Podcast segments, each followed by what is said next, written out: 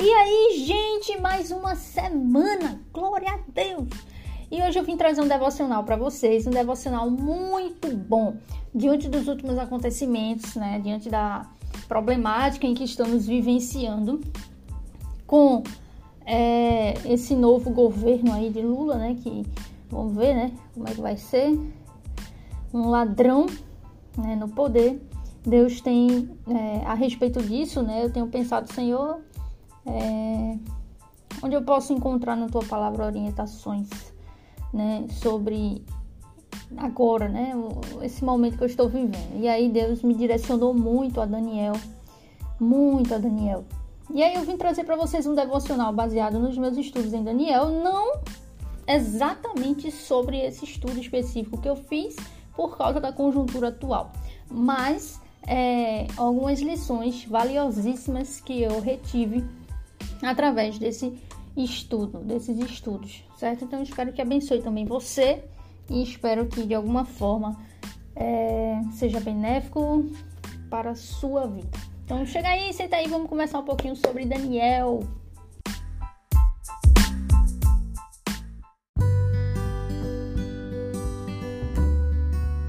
Bem, como vocês já viram aí no título, né? Eu vim trazer duas coisas, dois acontecimentos que ocorrem no livro de Daniel. Então eu vou ler um, bastante hoje aqui, né? Os capítulos, capítulo 3, capítulo 6, vários trechos desses capítulos. E para trazer para vocês, porque esses dois episódios que acontecem, tanto com Cedrak, Mesaque e lá no, na fornalha, quanto com Daniel nos leões, são a mensagem está é, justamente nesses dois fatos, né? Em como Deus agiu nesses dois fatos que aconteceram. Então, eu vou ler com vocês de início Daniel capítulo 3. Eu vou ler do capítulo do capítulo 3, do versículo 1 até o versículo 17, até o versículo 18 de início, né? E depois eu vou pontuando e trazendo os outros versículos que eu for, que eu for citando aqui para vocês. Vamos lá capítulo 3, versículo 1 de Daniel. Diz o seguinte: O rei Nabucodonosor fez uma imagem de ouro que tinha 27 metros de altura e 2 metros e 70 de largura, que ele levantou na planície de Dura, na província da Babilônia. Então o rei Nabucodonosor mandou reunir os sátrapas, os prefeitos, os governadores, os juízes, os tesoureiros, os magistrados, os conselheiros e todos os oficiais das províncias para que viessem à dedicação da imagem que o rei Nabucodonosor tinha levantado. Então, se reuniram os sátrapas, os prefeitos, os governadores, os juízes, os tesoureiros, os magistrados, todos esses, os conselheiros e todos os oficiais das províncias para a dedicação da imagem que o rei Nabucodonosor tinha levantado e ficaram em pé diante da imagem que Nabucodonosor tinha levantado. Ele frisa isso três vezes. Quem levantou? Nabucodonosor, a imagem. Nisto o arauto proclamou em alta voz: Ordena-se a vocês, pessoas de todos os povos, nações e línguas, que no momento em que ouvirem o som da trombeta, da flauta, da harpa, da, da cítara, da lira, da gaita, da gaita de folhas e de todo tipo de música, vocês se prostrem e adorem a imagem de ouro que o rei Nabucodonosor levantou. Quem não se prostrar e não a adorar será no mesmo instante lançado na fornalha de fogo ardente. Assim, quando ouviram o som da trombeta, da flauta, da harpa, de tudo, de tudo que já citei, né, de todo tipo de música, pessoas de todos os povos, nações e línguas se prostraram e adoraram a imagem de ouro que o rei Nabucodonosor tinha levantado. No mesmo instante, alguns homens caldeus se aproximaram e acusaram os judeus. Disseram ao rei Nabucodonosor que o rei vive eternamente o Senhor, ó rei, baixou um decreto ordenando que todo homem que ouvisse o som da trombeta, da flauta, da harpa, daquele tudo lá, todo tipo de música, deveria se prostrar e adorar a imagem de ouro, e que todo aquele que não se prostrasse e não adorasse seria lançado na fornalha de fogo ardente. Há uns homens judeus que o Senhor, ó rei, pôs como administradores da província da Babilônia, Cedraque, Mesaque e Abednego. Esses homens fizeram pouco caso do Senhor, ó rei. Não prestaram culto aos deuses do rei, nem adoraram a imagem de ouro que o Senhor levantou. Então Nabucodonosor, irado e furioso, mandou chamar Medra, Mes, Mes, Sadraque, Mesaque e Abednego, e eles foram levados à presença do rei. Nabucodonosor lhes disse: Sedraque, Mesaque e Abednego, é verdade que vocês não prestaram culto aos meus deuses, nem adoram a imagem de ouro que levantei? Agora, pois, se vocês estão prontos, quando ouvirem o som da trombeta, da flauta, da cítara, da harpa, enfim, etc., prostrem-se e adorem a imagem que eu fiz. Mas se não a adorarem, serão no mesmo instante lançados na fornalha de fogo ardente. E quem é o Deus que poderá livrá-los, livrar das minhas mãos? Que os poderá livrar das minhas mãos? Sedraque, Mesaque e Abednego responderam ao rei Nabucodonosor: Ó oh, Nabucodonosor, quanto a isto, não, não precisamos nem responder. Se o nosso Deus, a quem servimos, quiser livrar-nos, ele nos livrará da fornalha de fogo ardente e das suas mãos, ó Rei. E mesmo que ele não nos livre, fique sabendo, ó Rei, que não prestaremos culto aos seus deuses, nem adoraremos a imagem de ouro que o Senhor levantou. O Senhor, ele, né? Levantou. Bem, vamos recapitular um pouquinho o que acontece lá no início, né? Trazendo um pouco introdutoriamente aqui o contexto. Vamos lá. Primeiro, lembra lá Judá e Israel se dividiram, né? O povo de Deus se dividiu em Judá e Israel. E Israel teve muitos reis perversos, pecaminosos, foi levado para o cativeiro. É, Judá também teve reis, né? Teve reis muito bons, teve reis muito ruins, é, também perversos, que Deus chegou um momento que Deus foi se saturou e disse não, eu vou, esse povo me abandonou, vive me abandonando, não quer voltar para os meus caminhos. Eu estou chamando arrependimento, eles não se arrependem, só querem saber de, de suas perversidades, de seus pecados, de sua idolatria. Então eu vou mandá-los para o cativeiro babilônico. E eles vão passar, se eu não, se não estou enganada, é 70 anos. Né? 70 anos lá sofrendo no cativeiro. E aí Deus faz isso, né? Deus faz isso então, o cativeiro babilônico é justamente Judá, é, o povo de Deus, né, sendo é, cativo, sofrendo e sendo escravo. E aí, no meio do caminho, né, tem o rei Nabucodonosor, né, que é o rei da Babilônia, que é esse que a gente tá vendo aqui. E Daniel vai junto. Daniel vai junto porque Daniel, ele é do povo de Deus e ele vai junto lá. Embora aparentemente aqui, pelo que é apresentado aqui no, no livro, Daniel seja um homem fiel a Deus. Então, é, diante da conjuntura atual, mesmo que você seja fiel a Deus e tenha feito o voto certo, corretamente, né, aqueles que votaram errado, é, você vai junto, né, estamos no mesmo barco. Todos nós vamos juntos sofrer né, nesse governo corrupto de Lula mesmo que a gente tenha sido, vamos colocar aqui, né, fiel, trazendo, fazendo um paralelo bem chulo, na verdade, né? Mas enfim, é, mesmo acontece, né, situações em que muitas vezes a gente vai junto, né? A gente mesmo fazendo as coisas certas, obedecendo a Deus, sendo fiel, a gente vai junto com aqueles que não fizeram e por causa consequência do que eles fizeram de errado, a gente acaba indo junto, né? Então eu vejo muito Daniel nisso também. Aparentemente ele era muito fiel a Deus, então ele foi junto ali, né, pro cativeiro e foi escravo, né? E aí, se você se lembrar lá do início, é, o nome deles é Daniel, Ananias, Misael e Azarias. São, são Daniel e seus amigos, seus três amigos, que eram da tribo de Judá. Eram da tribo de Judá. E quando o rei Nabucodonosor, lá no capítulo 1, ele chama, ele, ele chama, é, ele, ele pede para o chefe dos eunucos, é, ele diz assim: Olha, eu quero que você veja aí desse povo aí que eu trouxe como escravo, você veja aí sábios, né? E, e você e eu quero que você procure dentre as famílias é, reais, dentre a, a, aqueles jovens de famílias que eram as famílias mais ricas né, do reino, que eram das famílias mais ricas e mais família do, da linhagem real também, né? Ele até diz isso. Está lá no capítulo 1.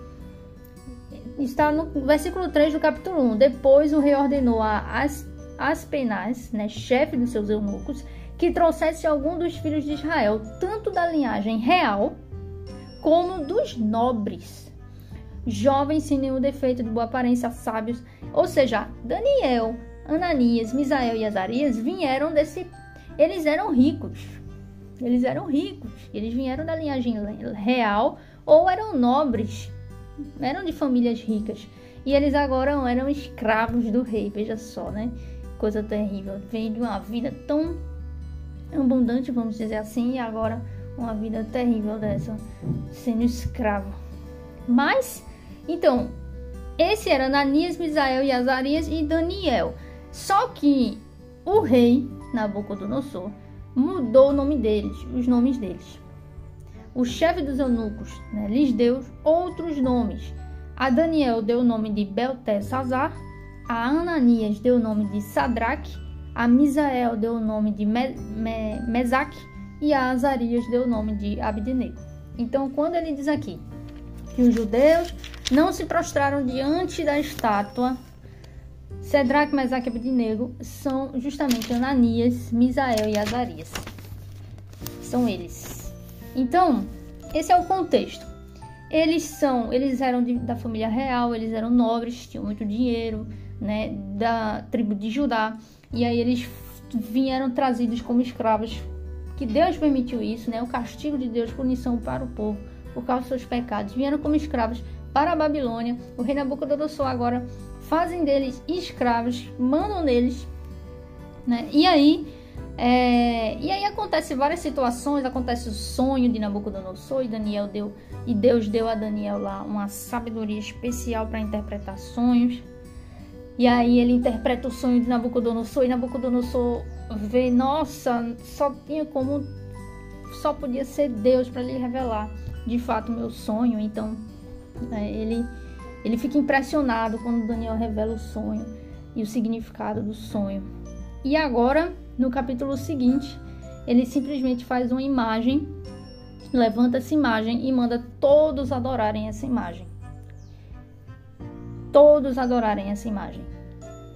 Quando toca lá a cítara, a lira, a gaita, todo tipo de música, eles tinham que se prostrar e adorar.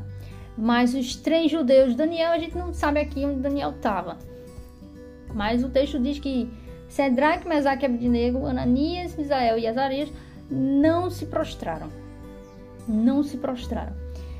Então eles foram condenados à fornalha, né? Interessante é, é, é a resposta deles.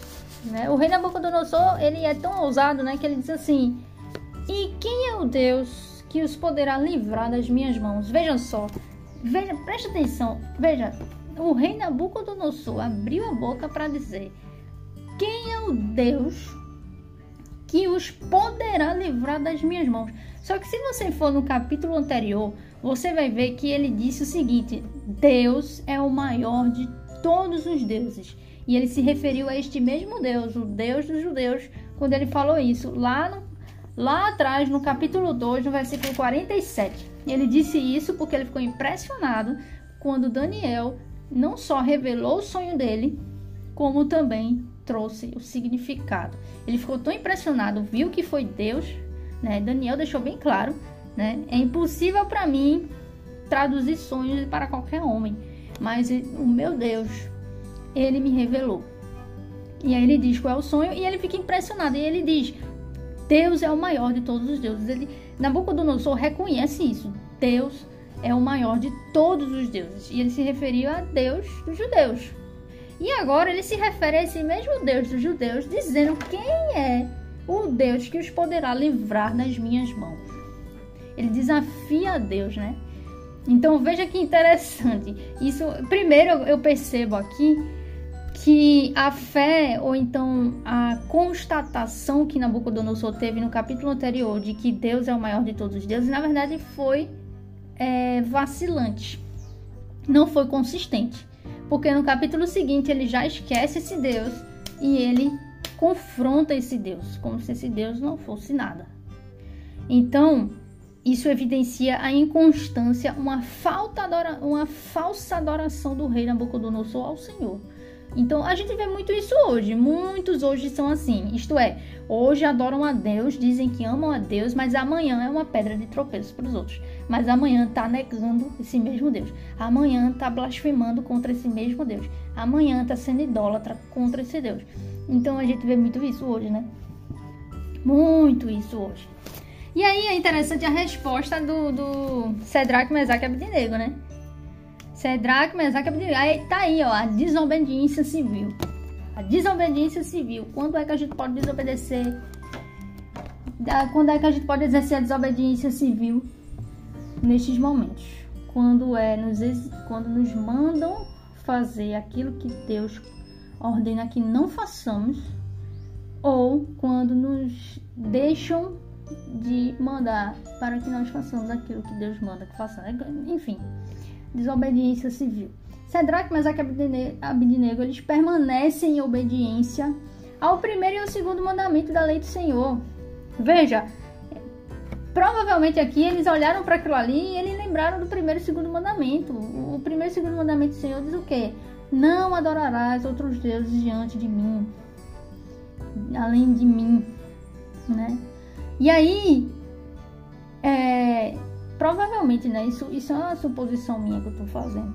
Porque quando eles, eles se negam a se ajoelhar, com base em que que eles fazem isso? Com base na primeira e na segunda lei do mandamento do Senhor, né? Lá de Moisés. Então, certamente foi isso que ocorreu na cabeça, certamente foi o que ocorreu na cabeça deles foi o fundamento do qual eles disseram: Não, não vou me ajoelhar, porque a primeira e a segunda lei dizem que não adorarás outros deuses diante de mim, né? E aí a gente vê o seguinte: que a fé deles estava fundamentada em quem Deus é. Porque eles dizem assim: Ó oh, Nabucodonosor, quanto a isso nem precisamos responder. Não precisamos nem responder. Tipo assim, eles estão sendo bem grosseiros. Eles estão dizendo: olha, Nabucodonosor, quanto a isso que você está dizendo, eu, nem, eu ignoro o que você está falando. Não preciso nem responder.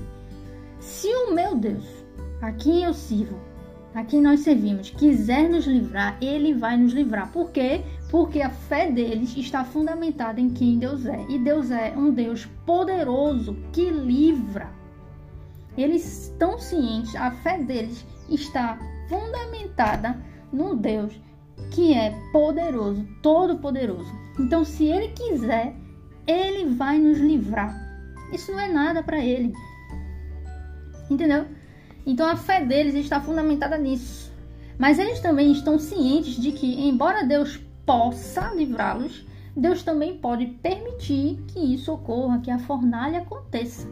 Porque eles dizem o seguinte: se o nosso Deus aqui, é, se o nosso Deus a quem servimos quiser livrar-nos, ele nos livrará na fornalha de fogo ardente. Ou seja, a fé deles está firmada em quem Deus é, um Deus todo-poderoso. Mas ele disse: e mesmo que ele não nos livre, ou seja, eles estão cientes de que Deus pode também permitir que eles passem por isso e morram.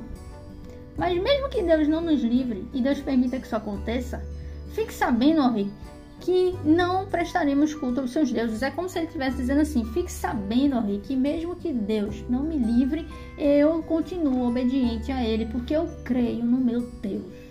Eu sei quem Ele é. Eu sei que se Ele permitir isso, é o melhor. Então ele, é, é como se eles estivessem dizendo isso, sabe? Eu creio, eu sei quem o meu Deus é. Primeiro, eu não vou, eu não vou desobedecer o primeiro e o segundo mandamento do Senhor. Por isso que eu não me ajoelhei. E a minha fé está firmada em quem Deus é, um Deus que é todo poderoso e que se ele quiser, ele pode me livrar disso aqui muito facilmente. Mas se ele também não quiser, porque ele pode permitir que isso aconteça, eu ainda assim vou servir a ele, vou obedecer e vou permanecer fiel, porque eu confio que ele sabe o que é melhor para mim. Entendeu? É como se eles estivessem dizendo isso. E aí o que é que acontece? Todo mundo sabe da história. O que acontece é que eles são lançados na fornalha, né? O rei ficou tão irado que ele manda a fornalha ser. É... ele manda eles, os soldados, né? Do seu exército, amarrarem os três, jogarem na fornalha de fogo. Só que antes disso ele pede para é, que eles atissem né, o fogo sete vezes mais. Né, que, que, que eles, enfim, que o fogo ele seja mais quente ainda, pior, sete vezes mais. E aí eles jogam eles lá dentro. E quando jogam eles lá dentro na fornalha, o que é que acontece? Não acontece nada. não acontece nada, eles não morrem. Quando os soldados que jogam eles lá dentro, os próprios soldados morrem com o calor tão intenso que estava a fornalha, mas os três lá dentro, eles caem amarrados dentro da fornalha, da fornalha de fogo ardente. Mas assim que eles caem lá dentro, o rei tá vendo e o rei se espanta, ele fica assustado. E ele, ele se levanta depressa e pergunta: Ora, não foram três homens que a gente amarrou e jogou lá dentro? O que, que aconteceu? Oxente, sim, foram três homens. Aí o, o pessoal lá responde, né? E aí ele diz: Está tudo lá nesse versículo, se você continuar lendo nesse capítulo 3. E aí ele diz: Eu estou vendo quatro homens andando no meio do fogo, sem sofrer dano nenhum, sem ser queimados. E o aspecto do quarto é semelhante a um filho dos deuses. Bom, aqui é onde está a mensagem que eu quero trazer para você. Que eu vou também. Vai ser a mesma mensagem pautado lá também quando a gente falar de Daniel, capítulo 6. A mensagem é: Deus permite que você seja lançado na fornalha, mas ele, ele não permite que você seja queimado quando você está dentro da fornalha. Isso é tão interessante, isso é tão interessante. Veja, o Senhor socorreu os seus filhos fiéis em meio à fornalha. O Senhor não livrou eles do fogo. Não. O Senhor, o Senhor não impediu que eles fossem lançados no fogo. Eu creio que Deus fez isso por três razões. Primeiro, porque o rei Nabucodonosor desafiou o Senhor. Lembra? Ele disse: E quem é o Deus que os poderá livrar das minhas mãos? E aí Deus mostrou que é Ele. Então, primeiro, porque ele foi desafiado.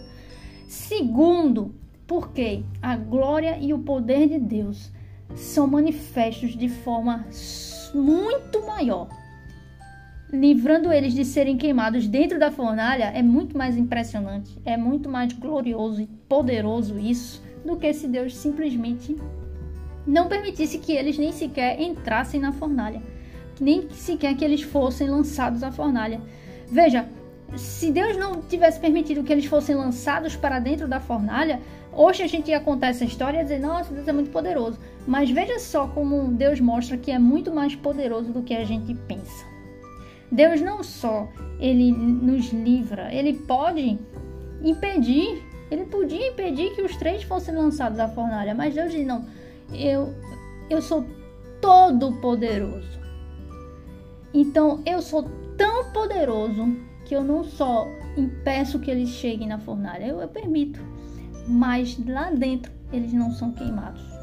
Ou seja, Deus é muito mais poderoso e glorioso do que a gente pensa. Deus é muito mais poderoso do que a gente pensa. Isso mostra muito mais a glória dele do que se eles simplesmente não permitissem que eles fossem lançados lá dentro.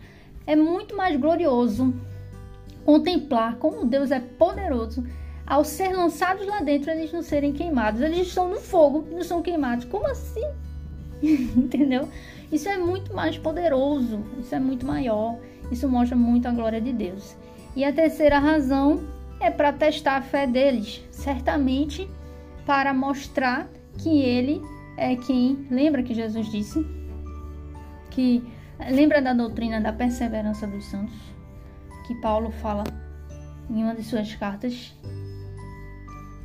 Cristo é quem nos, nos manterá firmes até o fim. E aqui é justamente o Senhor é quem mantém eles fiéis até o fim, até nesse momento. Então é, um, é também para provar a fé deles, Cedraque, Mesaque e Abednego. É, dá o testemunho de fé verdadeira, fiel e de como isso e, e qual é o resultado dessa fé? Justamente um Deus que livra e também provar a fé deles, se eles realmente, se eles realmente creem de fato. Né? Então, Eu creio, né, que foram por essas três razões. É... Então, assim, o primeiro ponto que eu queria destacar é isso. Lógico que eu não estou dizendo aqui que Deus agora vai livrar você de tudo, que agora Deus ele vai permitir que você seja alcançado pelo fogo, mas que você não vai ser queimado. Que todas as vezes que tiver tribulações e dificuldades na sua vida, ou que você seja muito perseguido, você não vai ser morto. Não é isso que eu estou dizendo. Até porque, mais adiante, a gente vai ver na história da igreja que muitos cristãos em Roma, por exemplo, eles foram sim comidos por leões, né? Eles foram sim mortos, é, sendo não lançados numa fornalha, mas sendo queimados. Eles foram queimados. Então Deus permitiu que isso acontecesse. Como assim? Então eu não estou dizendo que Deus ele sempre vai livrar você do fogo, que você nunca vai ser queimado pelo fogo. O que eu estou dizendo é que Deus ele sabe o que é melhor para nós. E a gente precisa confiar nele, como Cedraque, Mesaque e Abednego confiaram nele. A gente precisa obedecer, receber as consequências por obedecer que o mundo demanda, que é perseguição, que é martírio, e cientes de que Deus pode nos livrar, mas se Deus permitir e que não nos livre, que a gente morra, a gente tem que estar confiando na promessa da vida eterna. Então, é confiar em que Deus sabe o que é melhor para nós. Então, eu não estou dizendo que Deus sempre vai livrar você de ser queimado, embora Ele permita que o fogo lhe alcance. Eu não estou dizendo isso, porque lá na história da igreja a gente vê que muitos cristãos foram queimados e Deus permitiu que fossem mortos queimados. Muitos cristãos foram mordidos por leões, foram mortos comidos por leões, sim, lá em Roma. É, isso é um fato, são dados históricos. Mas também tem muitos relatos de que Deus também os livrou. Mas cada um deles, Deus tem um propósito. E naquele momento era provar a sua igreja, santificar a sua igreja. Naquele momento era os mártires, é, é, o cumprimento do que Deus falou e que a gente vê lá em Apocalipse também, né? Os santos mártires. Então Deus também tem os seus mártires. Então nem todos ele vai necessariamente livrar de ser queimado, de ser mordido por leões. Mas isso não significa que isso seja ruim. Isso significa que vai doer, mas vai ser o melhor. Porque o que Deus permite é para tudo que Deus faz, é para o nosso bem. Lembra de Romanos 8?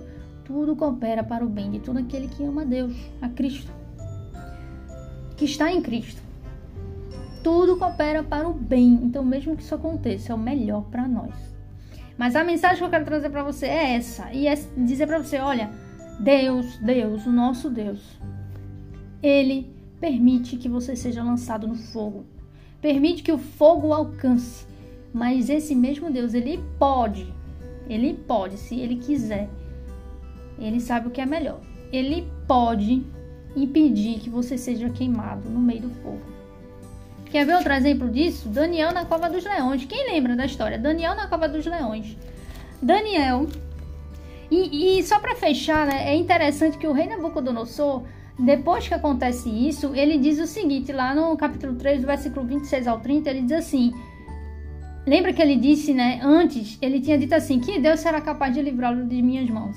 Agora, porém, depois que ele testemunhou esse livramento do Senhor nos três, ele e ele exclamou dizendo o seguinte: Não há outro Deus capaz de livrar desta maneira. Então ele confrontou a Deus e agora ele, ele teve que ele teve que reconhecer. Deus fez com que ele reconhecesse, né, que Deus é maior que ele.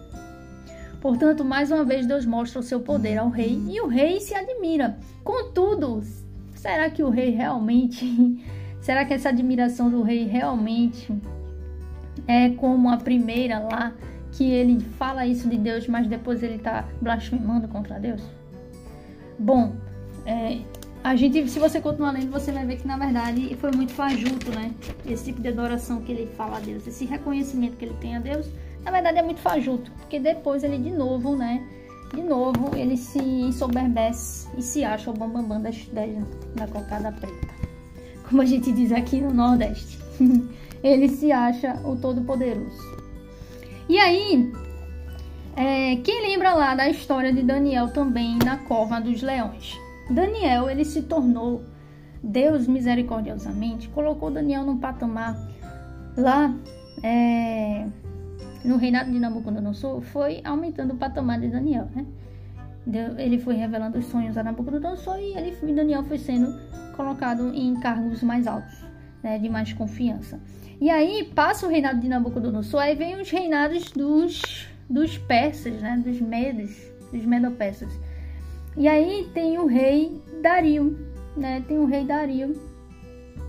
Aí chega a parte do reinado de Dario, né, que é, o que acontece? Ele baixa um decreto né? Ele baixa muito manipulado, né? na verdade ele foi manipulado por alguns oficiais. Ele baixa um decreto de que é, os conselheiros e os governadores concordarem que o rei baixe um decreto e sancione um interdito ordenando que todo aquele que nos próximos 30 dias fizer um pedido a qualquer deus ou a qualquer homem, a não ser ao Senhor, o rei, seja jogado na cova dos leões. Então o rei sancionou, o rei assinou esse documento, baixou esse decreto e não podia ser revogado, não podia ser mudado esse decreto. Está lá no capítulo 6 todo, leia o capítulo 6 inteiro. Então ele baixa esse decreto. E Daniel ele orava três vezes por dia. Ele orava a Deus. E aí, depois desse decreto, quando, Daniel ficou sabendo do decreto, quando Daniel ficou sabendo do decreto, sabe o que foi que ele fez? ele foi orar. Ele não foi orar para confrontar. Ele foi orar porque, veja, foi baixado um decreto dizendo que agora ele não poderia orar ao seu Deus, só ao rei. Ele não podia pedir nada a Deus. Então, eis aí mais um motivo para ele orar. Ele, então ele precisava orar, entendeu? Ele precisava clamar ao Senhor, ajuda, socorro. Então não foi, Daniel não foi orar depois que ele soube do decreto para confrontar. Não, eu vou orar porque eu vou continuar orando, porque esse decreto aí eu não considero não. Então eu vou orar, tipo confrontando, sabe? Não, não foi assim. Ao meu ver. Ele foi, ao meu ver, ele foi orar, não só porque ele já fazia isso todos os dias, mas também porque ele havia, ele tinha agora mais um motivo para orar. Ele tinha agora mais um motivo para orar. E esse decreto foi baixado, esses oficiais que manipularam, né, é, isso para Daniel. É interessante porque eles tentaram buscar, eles tentaram, se você ler o capítulo 6, você vai ver que eles tentaram buscar várias, vários erros em Daniel para tentar incriminar, para tentar fazer o mal a Daniel. Só que Daniel era irrepreensível, eles não encontraram nenhum mal. Nada, nada. Daniel era irrepreensível. Então, primeiro ponto que eu gostaria de, de, de destacar é sempre vão fazer isso com a igreja de Cristo ainda hoje. Sempre vão fazer isso vão tentar nos fazer mal, vão tentar a todo custo difamar, inventar coisas que não existem, mentiras. Porque muitas vezes vão tentar encontrar coisas em nós, não vão encontrar, porque Cristo é quem nos faz irrepreensíveis. Então, primeiro, eu chamo você à responsabilidade de você ser irrepreensível neste mundo, ser como Daniel, ser o exemplo de Daniel, seja tal qual Daniel no sentido de no sentido de viver uma vida correta, justa, para que quando vierem contra você não consigam encontrar nada para usar. Tenham que inventar, porque você é irrepreensível. Então, primeiro, eu chamo você a responsabilidade. Seja assim, siga o exemplo de Daniel. E segundo, esteja preparado, porque vou inventar coisas, vou inventar algo para incriminar. Assim foi com Jesus. Ora, você acha que não será com a gente? Claro que vai ser com a gente também. Primeiro ponto. Segundo ponto, desobediência civil. Olha a desobediência civil de Daniel aqui. O decreto foi baixado que ele não poderia orar, ele não poderia falar com seu Deus, pedir nada ao seu Deus. E o que é que Daniel faz? A primeira coisa que ele faz é desobedecer esse decreto. Desobediência civil. Então, mais uma vez, a gente vê um exemplo de que nós devemos desobedecer quando for algo contra a vontade de Deus. E aí, Daniel, ele desobedece ele ora, mas como eu disse, ele não ora, ao meu ver, ele não ora tentando confrontar esse decreto. Mas ele ora porque havia ali mais um motivo para orar. Ele precisava clamar agora mais do que nunca ao seu Deus. Então, após descobrir sobre o decreto, Daniel teve agora mais uma razão para orar. E ele foi lá e clamou ao Senhor, pediu ajuda do Senhor. E por ele pedir ajuda do Senhor, foi essa, foi por ele ter orado e pedido a ajuda do Senhor, foi lá que ele foi visto e agora o decreto tinha que ser cumprido, né? Então pegaram Daniel lá e disseram: Olha, disseram pro rei: Olha, Daniel, o senhor baixou esse decreto aí. Daniel acabou de descumprir, ele desobedeceu a lei.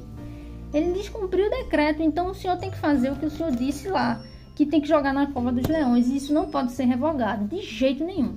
O rei Dario, ele, ele gostava de Daniel, ele gostava muito e ele foi manipulado para fazer esse decreto. Então, é, ele tenta, ele tenta livrar Daniel, ele tenta ver um jeito. Se você ler o capítulo, você vai ver que o rei ele ficou muito triste e ele decidiu livrar Daniel. Tá lá no versículo 14 do capítulo 6. Até o pôr do sol se empenhou por salvá-lo. O rei tentou salvar Daniel. Só que nenhum homem é capaz de nos salvar. Algo vem contra nós. Se Deus permite, então virá, meu irmão. Entendeu? O rei ele foi manipulado. Veja, o rei ele foi manipulado. Ele gostava de Daniel, mas ele foi manipulado para fazer um decreto que faria mal a Daniel. Então, quando Deus permite que algo venha contra nós, vai vir, entendeu? Mesmo que você seja, mesmo que o rei gostava de Daniel, mas mesmo assim aconteceu isso. Então Deus, quando ele quer que algo aconteça, vai acontecer. O rei, ele tentou livrar Daniel, ele tentou salvar Daniel da lei, né, da lei. Mas ele foi incapaz, porque somente Deus é quem pode salvar, inclusive da lei como ele nos fez em Cristo. Então o rei, ele tentou de tudo salvar Daniel, porque ele gostava de Daniel, mas ele foi incapaz, ele não conseguiu, era impossível para ele salvar Daniel. A lei não permitia, mas Deus pode, Deus é o único quem salva. Porque para Deus nada é impossível. Ele é quem pode nos salvar, inclusive da lei, porque a própria lei que ele nos deu nos condena, mas ele nos salva enviando o seu próprio filho para cumprir a lei no nosso lugar e nos justificar e receber os nossos pecados e a punição, a morte por causa dos nossos pecados. Então, isso é algo interessante a se pontuar. Mas então Daniel é jogado lá. Daniel é jogado lá. É... Ele é jogado lá na cova dos leões. E o que, é que acontece? Aqui no capítulo diz que Daniel, aqui diz, Daniel diz que o meu Deus enviou seu anjo e fechou a boca dos leões para que não me fizessem mal algum. Está lá no versículo 21 e 22. Porque fui considerado inocente diante dele. E também não cometi nenhum delito contra o Senhor, ó Rei. Veja. Preste atenção. Lembra da mensagem? Deus, ele permite que você seja jogado na cova dos leões. Ele permite que você seja jogado na fornalha. Mas o que foi que ele prometeu lá em Isaías? Se passares pelo fogo, não vai se queimar. Se passares pelas águas, não vai, não vai se afogar. Porque é o Senhor quem livra. Então Deus, ele permite, ele permite que Cedraque, Mesaque e Abdinego sejam lançados na fornalha, mas Deus livra eles dentro da fornalha. Deus não permite que eles sejam queimados. Ele permite que Daniel seja jogado na cova dos leões de forma injusta. Ele é jogado na cova dos leões. Veja, Daniel desobedeceu o decreto. Ele orou ao Senhor. Mas ele se submeteu à autoridade quando essa autoridade queria matá-lo. Ele se submeteu. Beleza, então me matem injustamente. Vai ser injusto, Deus sabe. Mas tudo bem então. Eu permito, eu me submeto. Então ele foi. Só que Deus o livrou dentro da cova dos leões. Deus não livrou ele da cova, impedindo que ele fosse lançado à cova. Não. Deus salvou ele dentro da cova, impedindo que os leões o comessem. Fechando a boca dos leões. Então a mensagem, meu irmão, que eu quero passar para você é essa. A mensagem é: o nosso Deus é um Deus muito mais poderoso do que você pensa. Sabe, Deus não só, ele tem poder para nos livrar, mas ele é tão poderoso que ele nos livra dentro do problema. Ele não nos livra da fornalha, mas ele nos livra de sermos queimados pela, pela fornalha, lá dentro. Ele não nos livra da cova dos leões, mas ele nos livra de sermos comidos e mortos pelos leões, lá dentro da cova dos leões. Vê como é impressionante o poder de Deus, é muito maior. É muito maior.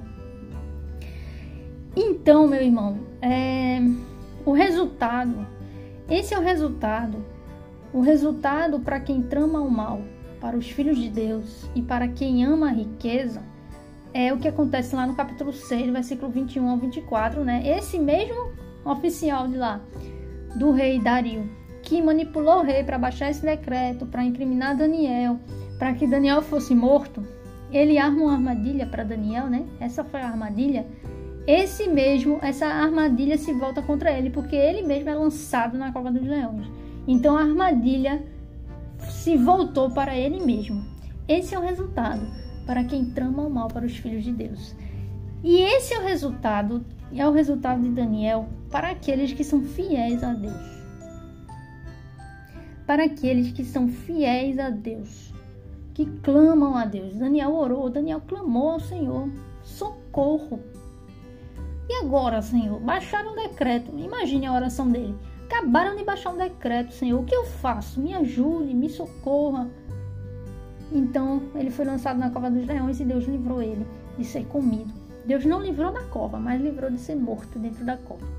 Então o que é que eu quero, Rani? Beleza. Beleza. E aí, o que é que tu estás querendo dizer com tudo isso aí? O que é que isso tem a ver com o que você falou no início com o governo de Lula agora? O que, que, que isso tem a ver? Bom, tem tudo a ver. E não só com o governo de Lula, eu falo isso assim no sentido dos tempos contemporâneos, né, de que estamos vivendo, não necessariamente o governo de Lula, mas necessariamente os tempos atuais daqui em diante. A gente está vivendo um momento onde é como Daniel na Babilônia, entendeu? A gente é como se a gente estivesse no meio da Babilônia, um lugar de perversidades, de pecados, de impurezas, nosso lugar não é aqui. A gente é como Daniel. A nossa casa não é aqui. A gente está na Babilônia. Mas a nossa casa é na Jerusalém celestial. Cristo vai voltar e a gente vai finalmente chegar em casa. Vai para casa de verdade. Mas a gente não está em casa, a gente somos peregrinos. Lembra que Pedro diz isso nas suas cartas? E Paulo também somos peregrinos. Então aqui não é o seu lar. Bote isso na sua cabeça. Você está na Babilônia. Você é como Daniel. E como é que a gente deve agir na Babilônia? Como Daniel, em obediência ao Senhor. E a gente tem que estar ciente de que nós vamos ser perseguidos sim. Daniel foi perseguido sem ter feito nada, de forma injusta. Ele era irrepreensível, um cara que fazia tudo certinho. E ele foi perseguido. Ele foi jogado na cova dos leões injustamente. Ele desobedeceu, fez a desobediência civil, porque aquilo que contradiz com a vontade de Deus, você tem que desobedecer o governo, sim. Como Cedraque, Mesaque, Abdinego, como Daniel. Mas os três, os quatro, se submeteram quando foram injustamente condenados à morte. E eles, beleza, eu, eu fui condenado à morte de forma injusta, mas beleza, eu vou me submeter, porque eu creio que se Deus permitir isso, então que seja feita a vontade de Deus. Mas a minha parte eu fiz, desobedeci civilmente desobediência civil, porque foi contra Deus aquilo, foi algo que Deus desaprova. Então eu vou, eu vou antes obedecer a Deus do que aos homens nesse sentido, né? Do que a essas autoridades que estão fazendo o que é mal. E ora, não é isso que a gente vê hoje? E é isso que a gente vai ver daqui para frente. Vai ser as autoridades fazendo decretos, mandando, ordenando coisas que vão ferir completamente, já ferem completamente com a vontade de Deus. E o que, é que você vai fazer? Você vai ter que desobedecer.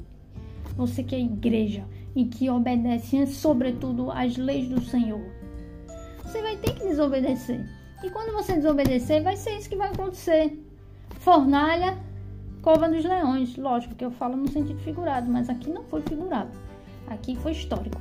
Mas eu falo agora, falando agora, no sentido figurado, você vai ser lançado na fornalha e na cova dos leões. Sua fé vai ser provada nesses momentos. E aí, o que é que você vai fazer? Seja consolado por essa palavra. Seja consolado por essa palavra. Seja consolado por essa palavra. Lembre-se disso.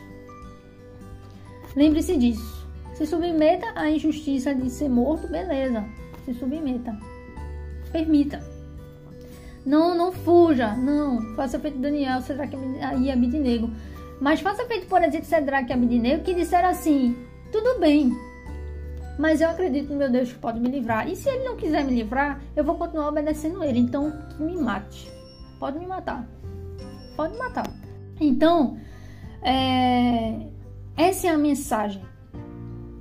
Lembre-se disso, os tempos que estamos vivendo é um tempo babilônico e nós somos como Daniel, Sedraque e Abednego, entendeu? Sedraque, Mesaque Abednego. Nós somos como eles, não estamos em casa. Então não, não fique descansado, não fique sossegado. Você não está em casa, busque o Senhor. Faça feito Daniel, obedeça ao Senhor. Mesmo quando você está sendo tratado injustamente, obedeça ao Senhor. Permaneça fiel. E lembre-se que se você for lançado na fornalha por desobediência civil, por obedecer a Deus, se você for lançado na fornalha, eu falo de modo figurado, se você for lançado no, no, na cova dos leões, Lembre-se que Deus, ele permite que isso aconteça, que isso aconteça. Mas ele também pode fazer como ele fez com Daniel e como fez com os três amigos de Daniel. Permitir chegar no fogo, mas não serem queimados. Ser jogado na cova dos leões e não ser comido, não ser morto pelos leões. Deus, ele pode fazer isso. Então, o mesmo Deus que livrou Daniel e livrou os três amigos de Daniel, é o mesmo Deus nosso, que é todo poderoso. Esse é o poder do nosso Deus. Nada é impossível para Deus. Nada.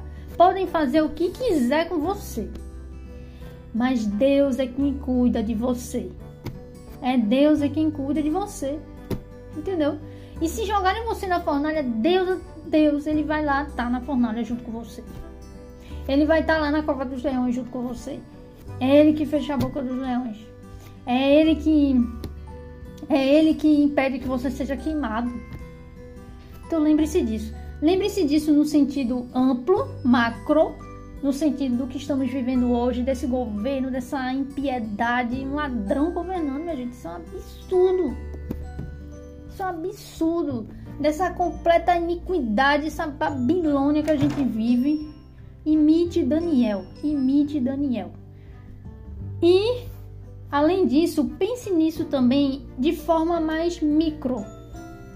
Não só de forma macro, em, em situações de desobediência civil, mas pense nisso também de forma micro em situações onde o fogo, onde a cova dos leões sejam dificuldades, sejam sejam situações difíceis, uma doença, um problema, algo que está acontecendo com você.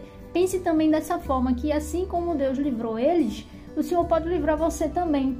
Ele pode até permitir que essas dificuldades alcancem você, mas ele vai livrar você de ser queimado por essas dificuldades, de ser destruído, de ser submerso nessas dificuldades.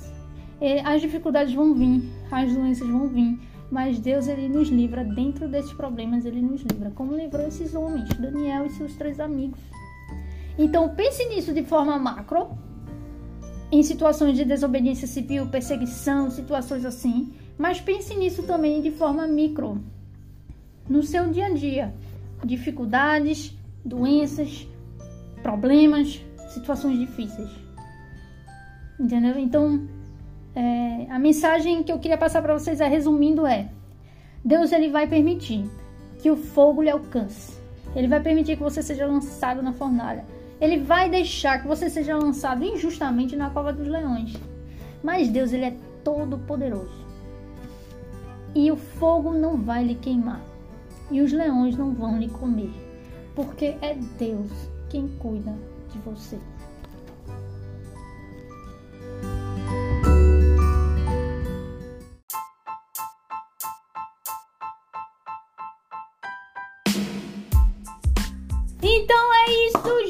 Gente. Muito obrigada. Foi muito bom esse episódio. Rapaz, foi edificante para mim. Tem tanta coisa assim a se aprender em Daniel, tanta, tanta coisa, mas eu não consigo trazer tudo isso, porque só se a gente fizer como a gente tá fazendo com Esther, né? Quem sabe depois de Esther a gente venha para Daniel, né? E estude de forma, cada capítulo por capítulo, né? Pra gente aprender um pouco e meditar um pouco a respeito da palavra de Deus. Mas eu espero que tenha abençoado você. E semana que vem, muito provavelmente, em breve, eu vou trazer um episódio muito massa.